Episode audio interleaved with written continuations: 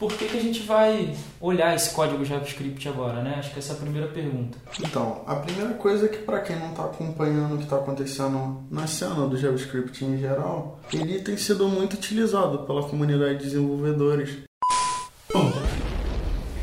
Fala galera. Agora.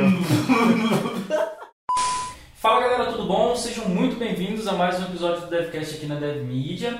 Nesse DevCast a gente vai bater um papo com vocês sobre JavaScript, abrindo o assunto que a gente está tratando na série que a gente está lançando hoje. Hoje, se você estiver assistindo no dia que a gente lançou a série. É. A gente conversou com pessoas próximas da gente, outros programadores e tal, e a gente percebeu que pode ser uma dificuldade para o desenvolvedor hoje é, entrar nesses frameworks de JavaScript mais novos, né, como Angular, React, Vue.js, porque a sintaxe do JavaScript mudou muito ao longo dos anos, né? E aliado essa mudança de sintaxe, houve também uma mudança de propósito né, na linguagem. Então, nesse DevCast a gente vai bater um papo sobre isso, vai falar sobre as mudanças que o JavaScript veio sofrendo ao longo dos anos e que JavaScript é esse que a gente está vendo hoje aqui né, em 2018. Então, Bruno, fala pra gente aí, qual é o propósito do, do JavaScript inicial e o que mudou? Então, inicialmente o JavaScript tinha sido construído para criar pequenos comportamentos em uma página web. Por exemplo, eu clicar em um botão, ele alterar uma cor, coisas desse tipo. Hoje você já vê que com ela a gente consegue criar aplicação mobile nativa, híbrida, a gente consegue criar aplicações web inteiras. Uhum. É o caso do React e do Angular. Uhum. A gente consegue criar aplicações para o servidor com Node. Ou seja, ela aumentou o mercado dela de uma forma que a gente não imaginava, né? Então, pessoal, é, nós somos programadores, então nada melhor do que a gente ver código né, para se entender bem. E é, a gente vai propor uma dinâmica aqui nesse DevCast que é o seguinte: eu tenho um código aqui na tela e na parte esquerda a gente tem um código antigo em JavaScript né, que está limitado a uma certa versão que a gente usava muito tempo atrás. E aqui na parte direita a gente tem o código do JavaScript moderno, que é assim, usando os últimos recursos da linguagem. A gente com isso espera que fique claro para todo mundo como o JavaScript evoluiu né, ao longo do tempo. A gente vai analisar esse código e vai comentar um pouquinho sobre essas evoluções. Então, beleza, Bruno. Por que, que a gente vai olhar esse código JavaScript agora, né? Acho que essa é a primeira pergunta. Então, a primeira coisa é que para quem não está acompanhando o que está acontecendo na cena do JavaScript em geral, ele tem sido muito utilizado pela comunidade de desenvolvedores. Na verdade, nos últimos anos ela cresceu de uma forma que a gente não esperava. E por isso muitas frameworks novas foram lançadas, por exemplo, o React, o Angular, o Vue.js e por aí vai. Todos eles usam JavaScript. A única diferença é que essas frameworks novas elas se aproveitam dos novos recursos da linguagem. Então é um JavaScript moderno, né? Isso, Não é esse que a gente viu, aprendeu alguns anos atrás.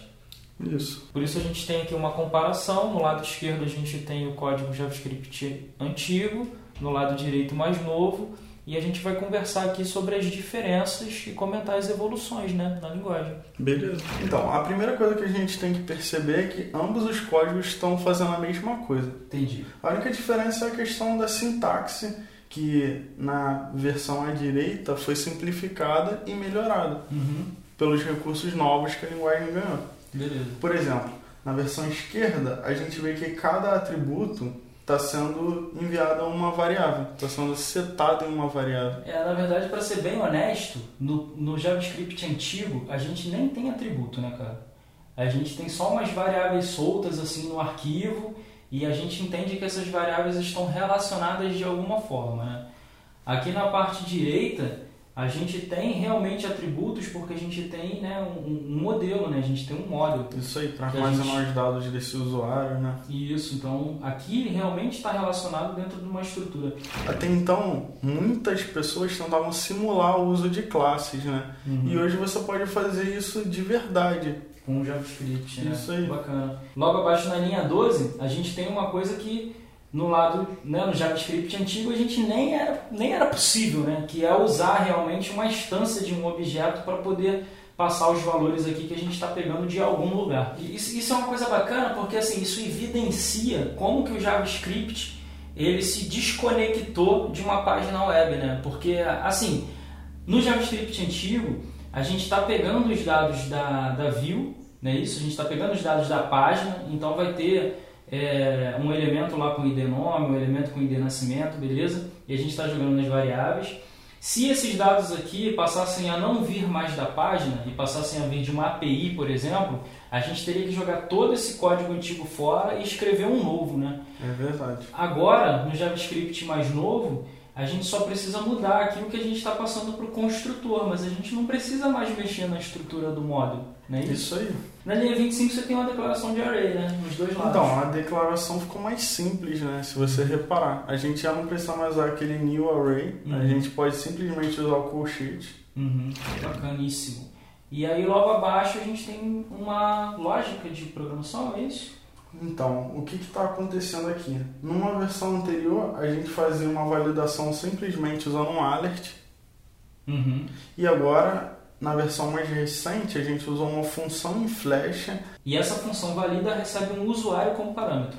Isso aí, se ela não receber esse usuário, ela já vai gerar uma exceção, o que não era, não era comum você ver em código JavaScript, né? Ele gera uma exceção. Anos atrás, assim, exceção era uma coisa que eu só ouvia falar em Java, .NET, JavaScript estava longe disso. Né? Assim como objetos também, era uma coisa que, assim, objetos eu nunca tinha ouvido falar em JavaScript, né? até um certo tempo atrás.